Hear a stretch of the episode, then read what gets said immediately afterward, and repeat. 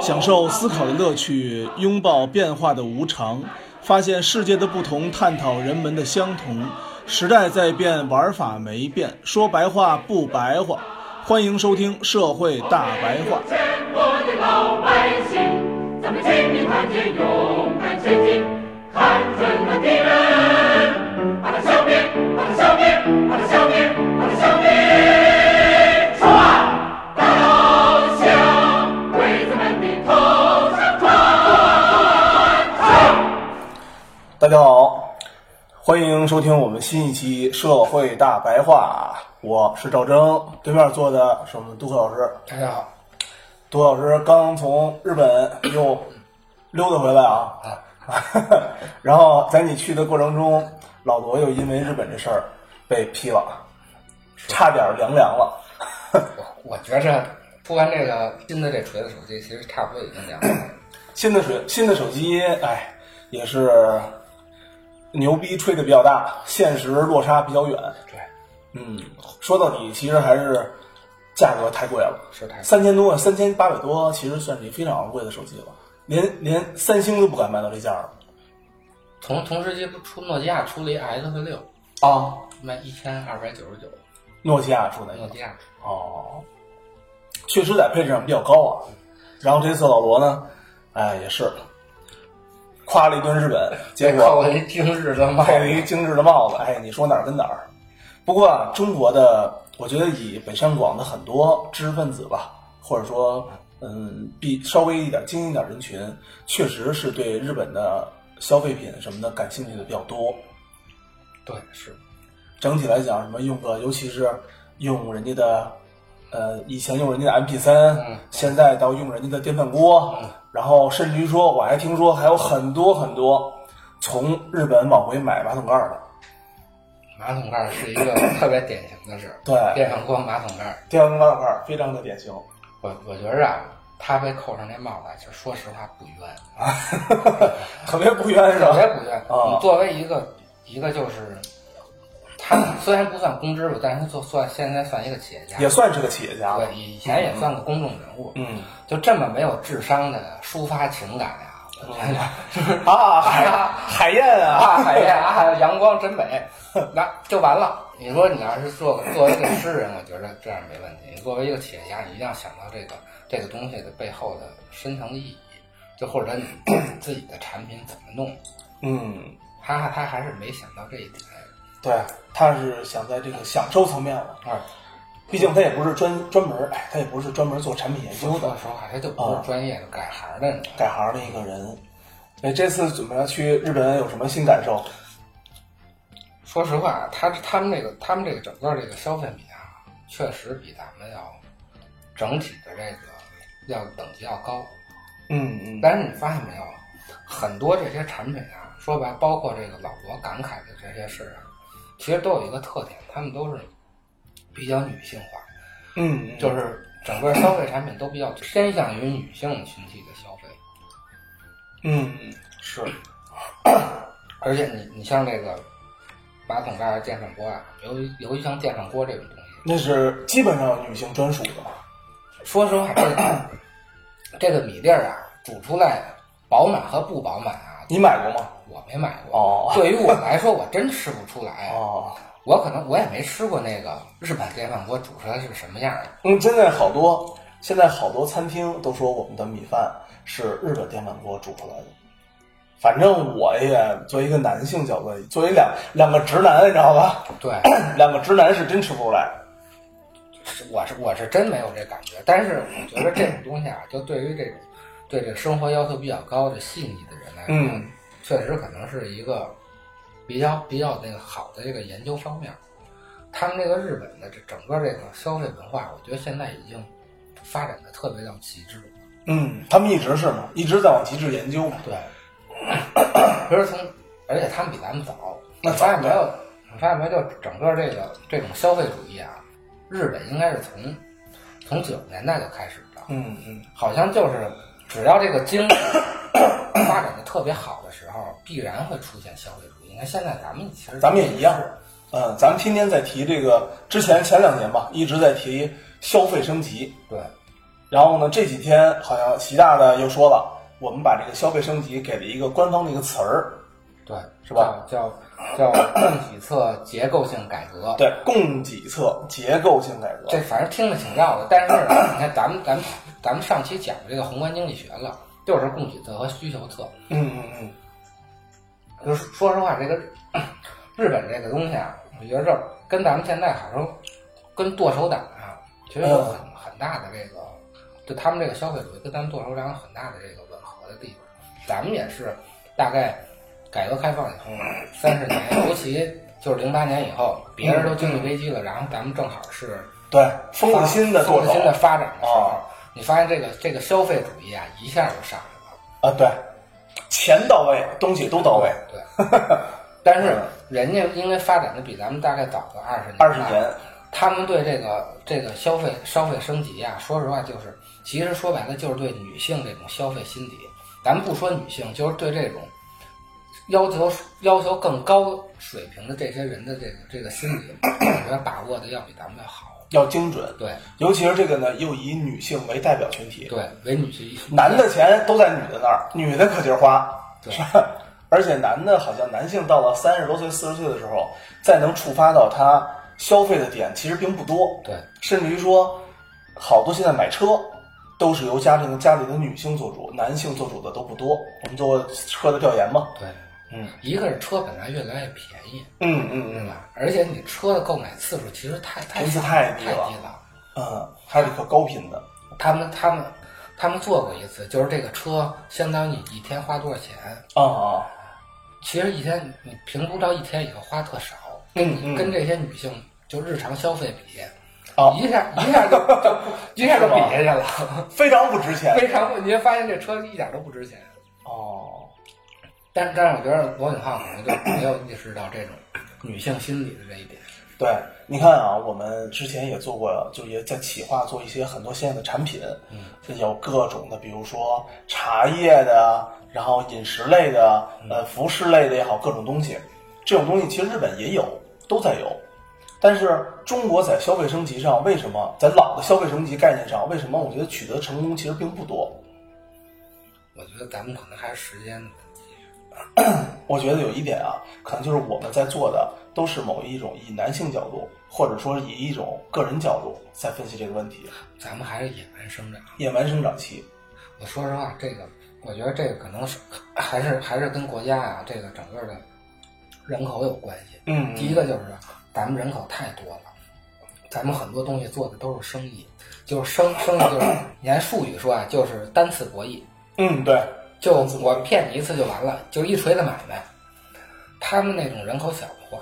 国家呀，很多都 很多因为就是多次博弈啊，对造成那个。其实真正的应该这种商品就是多次博弈，就是我有一个品牌东西嘛。但是咱们这个中国人实在是太多了，只 要 logo 一次，一个人搂一次，就一个人搂一次咱们的主流嘛，咱们的主流主流价值观也是嘛对就，一个人能搂一次，哎，你您就能当上比尔盖茨，对您就能当首富，所以对这种对这种产品的这个 真正的这种质量啊，还有它这个并不在意。对，内在这种人性化的东西啊，就我下次还能不能就造成第二次、第二次购买、第三次购买？ 就说实话，一开始这个改革开放以后啊，这些商人好像没没太考虑过这个问题。嗯，你看北京也有很多大家就是炒的比较火的知名餐厅，嗯比如什么雕爷牛腩，比如什么全聚德，嗯对吧？还有一些更有更有什么贵宾楼嗯这种东西，好吗？听起来名字都特别好，想吃吗？听名字都特想吃，但是吃完一次之后都不会再去吃。呃，真的，我我觉得人家的材料啊、装修都非常的不错，但是你说价格贵吗？其实也确实不便宜啊，但是不是咱们吃不了，不是不能选择去吃，但是大家都不去吃。相反呢，我去我去日本的时候有一个那个蟹道乐，那大螃蟹的一个，我去过很多次的时候都没吃，然后前一段时间去吃了一次，我特意因为我对这种东西其实是挺抗拒的，我觉得因为可能我们在北京生活都是都有名儿，谁没名儿啊？对，然后有名完了之后，到底值不值得吃？其实要是是需要去论证的和考证的。我呢就问了一下司机，我说这个西道乐为什么是是日日本挺火的，就是特别火，还要约预约排队。我说这么个东西，好吃吗？司机对我说，还是 还是能吃，还是好吃的。我说那这么贵，啊和它性价比什么的高不高啊？司机对我说，在日本整体来说还是一分钱一分货的，他这个蟹卖你一千，和别人的螃蟹卖你五百，绝对是有区别的。是他们他们总结就他们这种产品，啊其实就有一个感觉不坑人。后来我说我我说我花这么多钱，然后又要去预约，我我谁都不想当傻子被坑，对对吧？但人家说，反正在日本，我能保证你的就是一分钱一分货，这是确定的，对这是明确的。他们确实是整、嗯整个这个商品都都就，人家那个是正常的，说人家不坑人，其实其实人家是正常的。对咱们应该说咱们是老是坑人的，啊，对啊，咱们经常就是就是一锤子买卖。呃你看那个河马生鲜，马云弄他们那个淘宝什么的，河马生鲜没有卖点，嗯，啥卖点都没有，对只有一个卖点就是我们这儿的海鲜明码标价，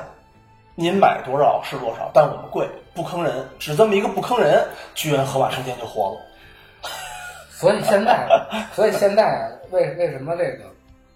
又提这个供给，就是这个供给侧供给侧改革，又然后又咱们这个咱们这这这回这个李克强又去这个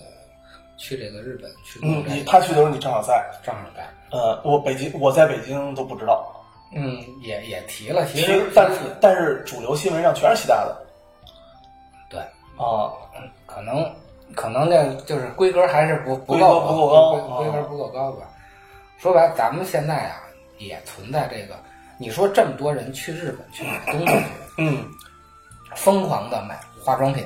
嗯然后那个这种电饭消煲消费类那个这种电子产品，嗯嗯嗯，这这这就说明什么？说明咱们的需求侧其实量特别大，尤其这两年，就是大家这个对这个高水平的、高高水准的这些这个消费产品对需求量非常大。咱们确，咱们是真的是有市场的，咱们不是东西卖不出去，对对，我们的需求是足够的。对，嗯我们需求是有的，但是为什么还有这么多人去不在中国购买本土的？你说谁谁也不愿意大老远跑外头去买东西去，嗯因为现在有专门的去购物团嘛。啊，对你，说真的，这东西咱们中国的电饭煲也能做成那什么米粒儿都竖着那个东西，我觉着没人会。问题是这米粒儿都竖着有没有意义呢？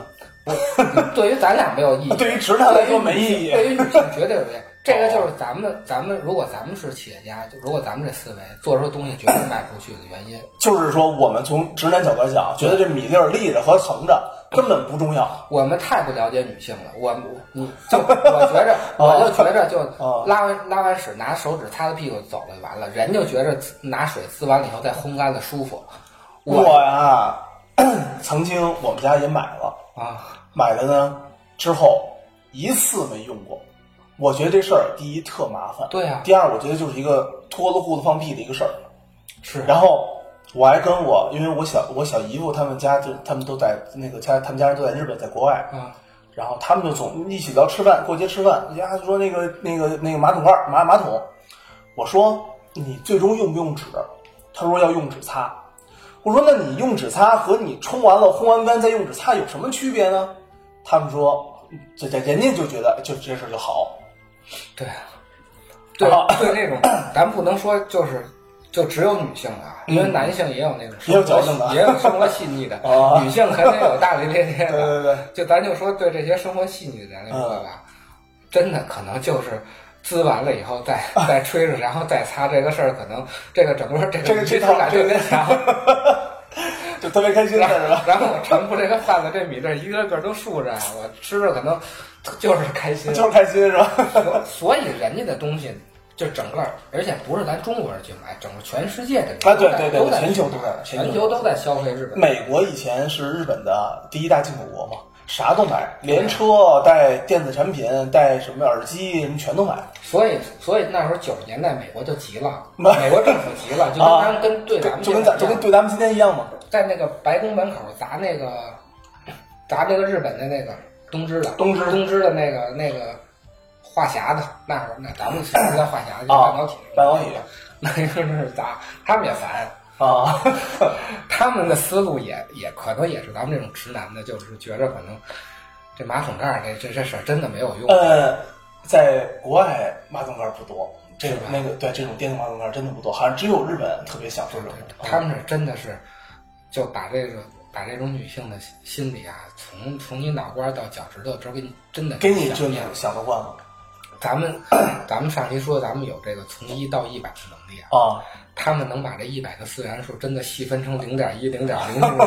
零。您是整，您是整数的一和二，人家是零点零一的整数一和二。对，所所以咱们在说这个供给侧改革的时候啊，嗯就这个消费升级啊，就是要把这个市场细分，你就一定要一定要想到人家毛孔里头去，你这尤东西其是还卖不想出去到这个销售这个受众群体，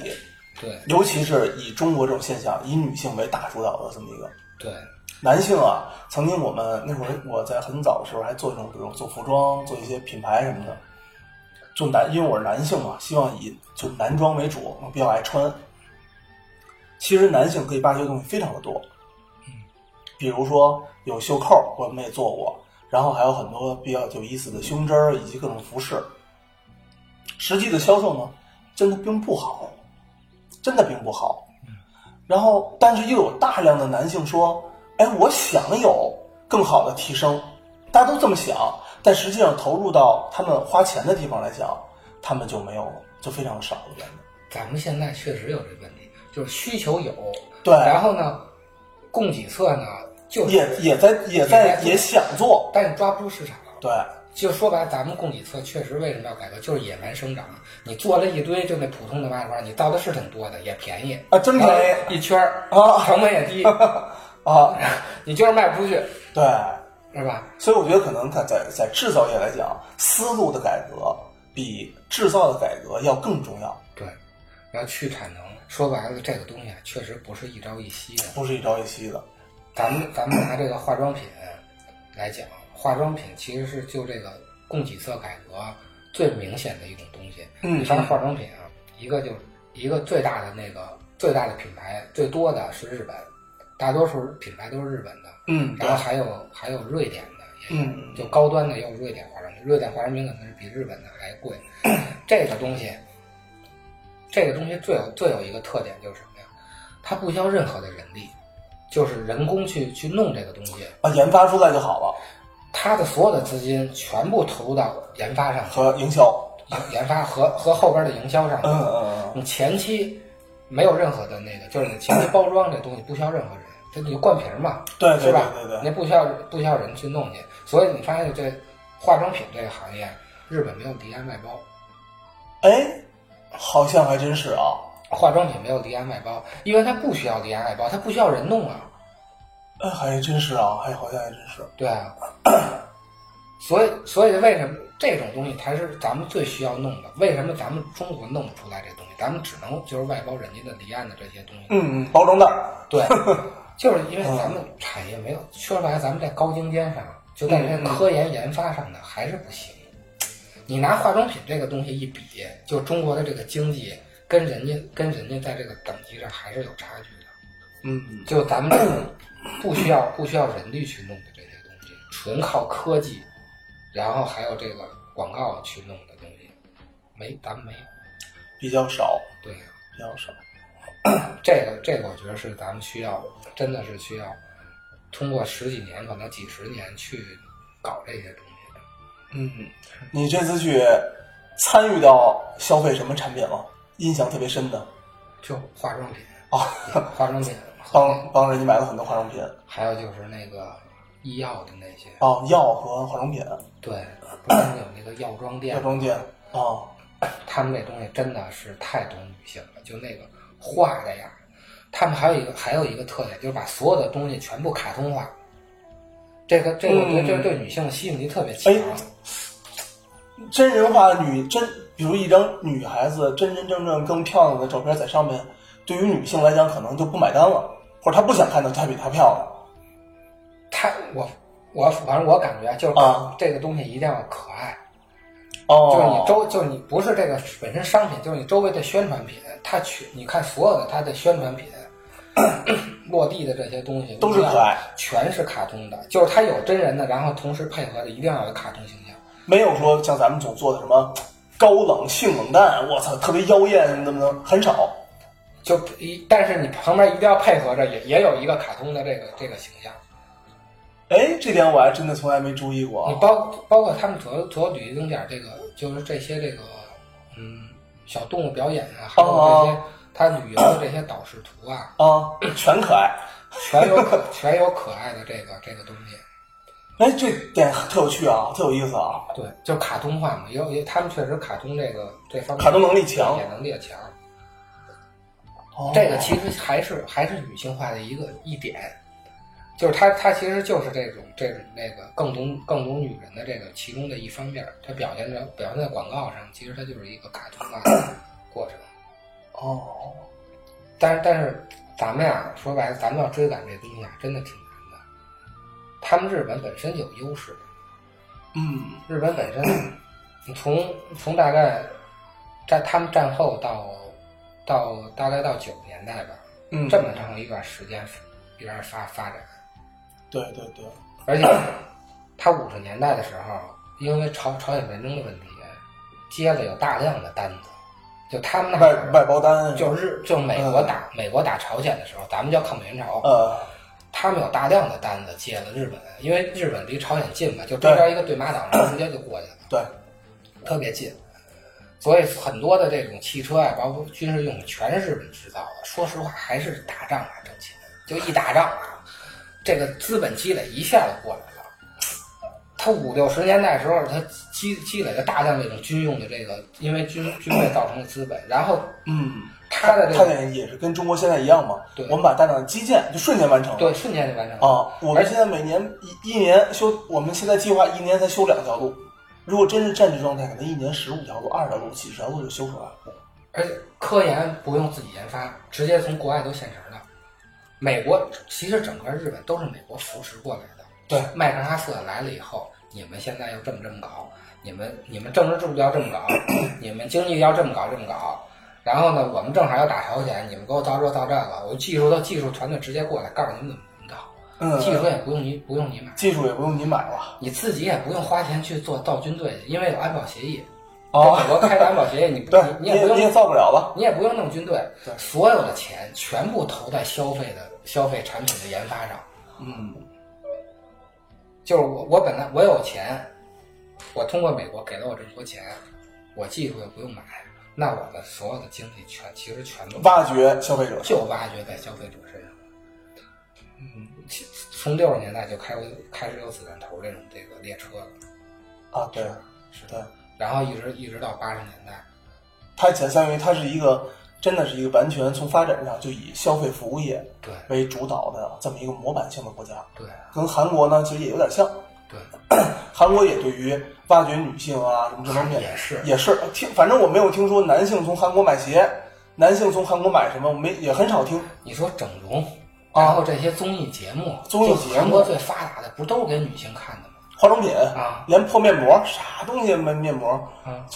是牌子就能买。嗯，你说哦面膜，那日本就有那种小猫小狗，小猫小狗那个对，就爆就爆款了，那就 你爆款了说。你说这个东西，就是你你本来贴着面膜，你是哦要、你是要卸了妆的，就是不给任何人看的时候贴。是的，是的，其实说白了，这东西啊，长是一个不容易传播的一个事儿。长成一个狗屎一样，其实你照样贴。对但是呢，我换成小猫小狗小熊猫了，这个就是咱们不能理解的问题，就是男性这种理性思维根本就理解不了这个问题。你说根本没人看，你在你在躺床上谁也看不见，你黑灯瞎火的，你贴一小猫的，跟你贴一白面膜有他妈什么区别？ 但是吧？但是这小猫小狗的就是卖的火，对，就我们一定要就是改观改观这种思维模式，就把这些就是男性认为最没用的东西，就要男性人没用的，往往是这个世界上最有最有用和最最有最挣钱的东和西最挣钱的。，我觉得说挣钱都不能说，就按咱们那就是最能骗钱的 哦，是是不是？ 对，是吧？那起码同样面膜，我的销量上比白色面膜我多一倍，然后呢，我的价格呢又多出三又多出三分之一，那就这个价值无形中就其实挺多的。 你说这面膜你弄一猫耳朵，其实对对于制造业来说，其实成本真的真的不是没没有成本，基本上是是吧？但是你你可以因为这个猫耳朵和这猫眼睛，你能卖出多一倍的价格去，可能是对，是吧这样的，是这样的。所以哎，所以我觉得中国呢，在这个 在我们这个消费结构在调整上，可真的最重要的一步就是把握住在新时代把握住新时代的女性的心理，但但是但是其实日本也有本身本身也有自身的问题，把她那自身问题就更大了。他其实这为为什么李克强这回去这个去这个日本啊？嗯，一个是他们本身本身啊，他们本身现在老龄化以后啊，消费其实不足，嗯嗯，就是他人都老了，没有年轻人没有那么多了，他就本身这个消费能力不足，然后就是劳动力其实也不足。对，咱们原来啊，她就只能不断的挖掘消费。对，说实话，这回啊，这个这个安倍啊，嗯安倍这个跟跟咱们这几个详切记啊，其实是真的是做出一个重大的这个， 对于他来说真的挺难的，嗯因为他姥爷呀、是那个是是当时的甲级战犯，哦他姥爷也干过两任的那个首相，哦，他姥爷也是那个自民党叫岸什么，而且最逗的是他姥爷啊是东条英机的那个什么参谋长，而且哦，哎呦，那他是那他其实受到这个家族的压力，其实和对和这个他们应该算右翼分子吧？而且他还是当时他姥爷是伪满洲国的那个什么一个部长，就你说他姥爷是这么一个人，他能认个错儿， 你知道吗然后呢，他现在呢嗯能不再跪舔美国，啊不再跪舔也也加上特朗普，确实是他妈的有点神经病。 啊，对， 舔一舔中国吧。然后确实，嗯原来原来他姥爷应该是最支持这种大大亚细亚什么共荣圈的啊，对对对，咱们现在自己提出来这个整个这个亚洲的这大经济圈儿，嗯确确，我觉得确实是有帮助的。就是咱们咱们需要日本的这个科技来进行产业升级，就是这个供给侧结构的改革， 嗯嗯，产业升级来拉动需求。日本也需要就是中国大量的大量的消费力和年轻人对，等等等等去购买力来就去是扶购持啊买力的，和消和这个劳动力，他们都有都是需要的，都需要。而且他们资源确实百分之八十都是山地，资源也确实是不光好看了对啊，海燕了， 对不能怪老罗。 对是光确海实淀了确实好看，而且嗯你看这个整个这个城市这个铁道啊，这个交通啊，跟真的已经饱和了。那对楼对房和那个交通，那铁道之间 挤的那那个，跟咱们这个一个楼和一个楼之间离 这么远。还能踢个球， 说白了，咱中国地儿还是大。抵达五国。所以这个中国的经济和日本的这个这个矛盾啊，永远说不清。好，咱们下次再聊。好，谢谢大家。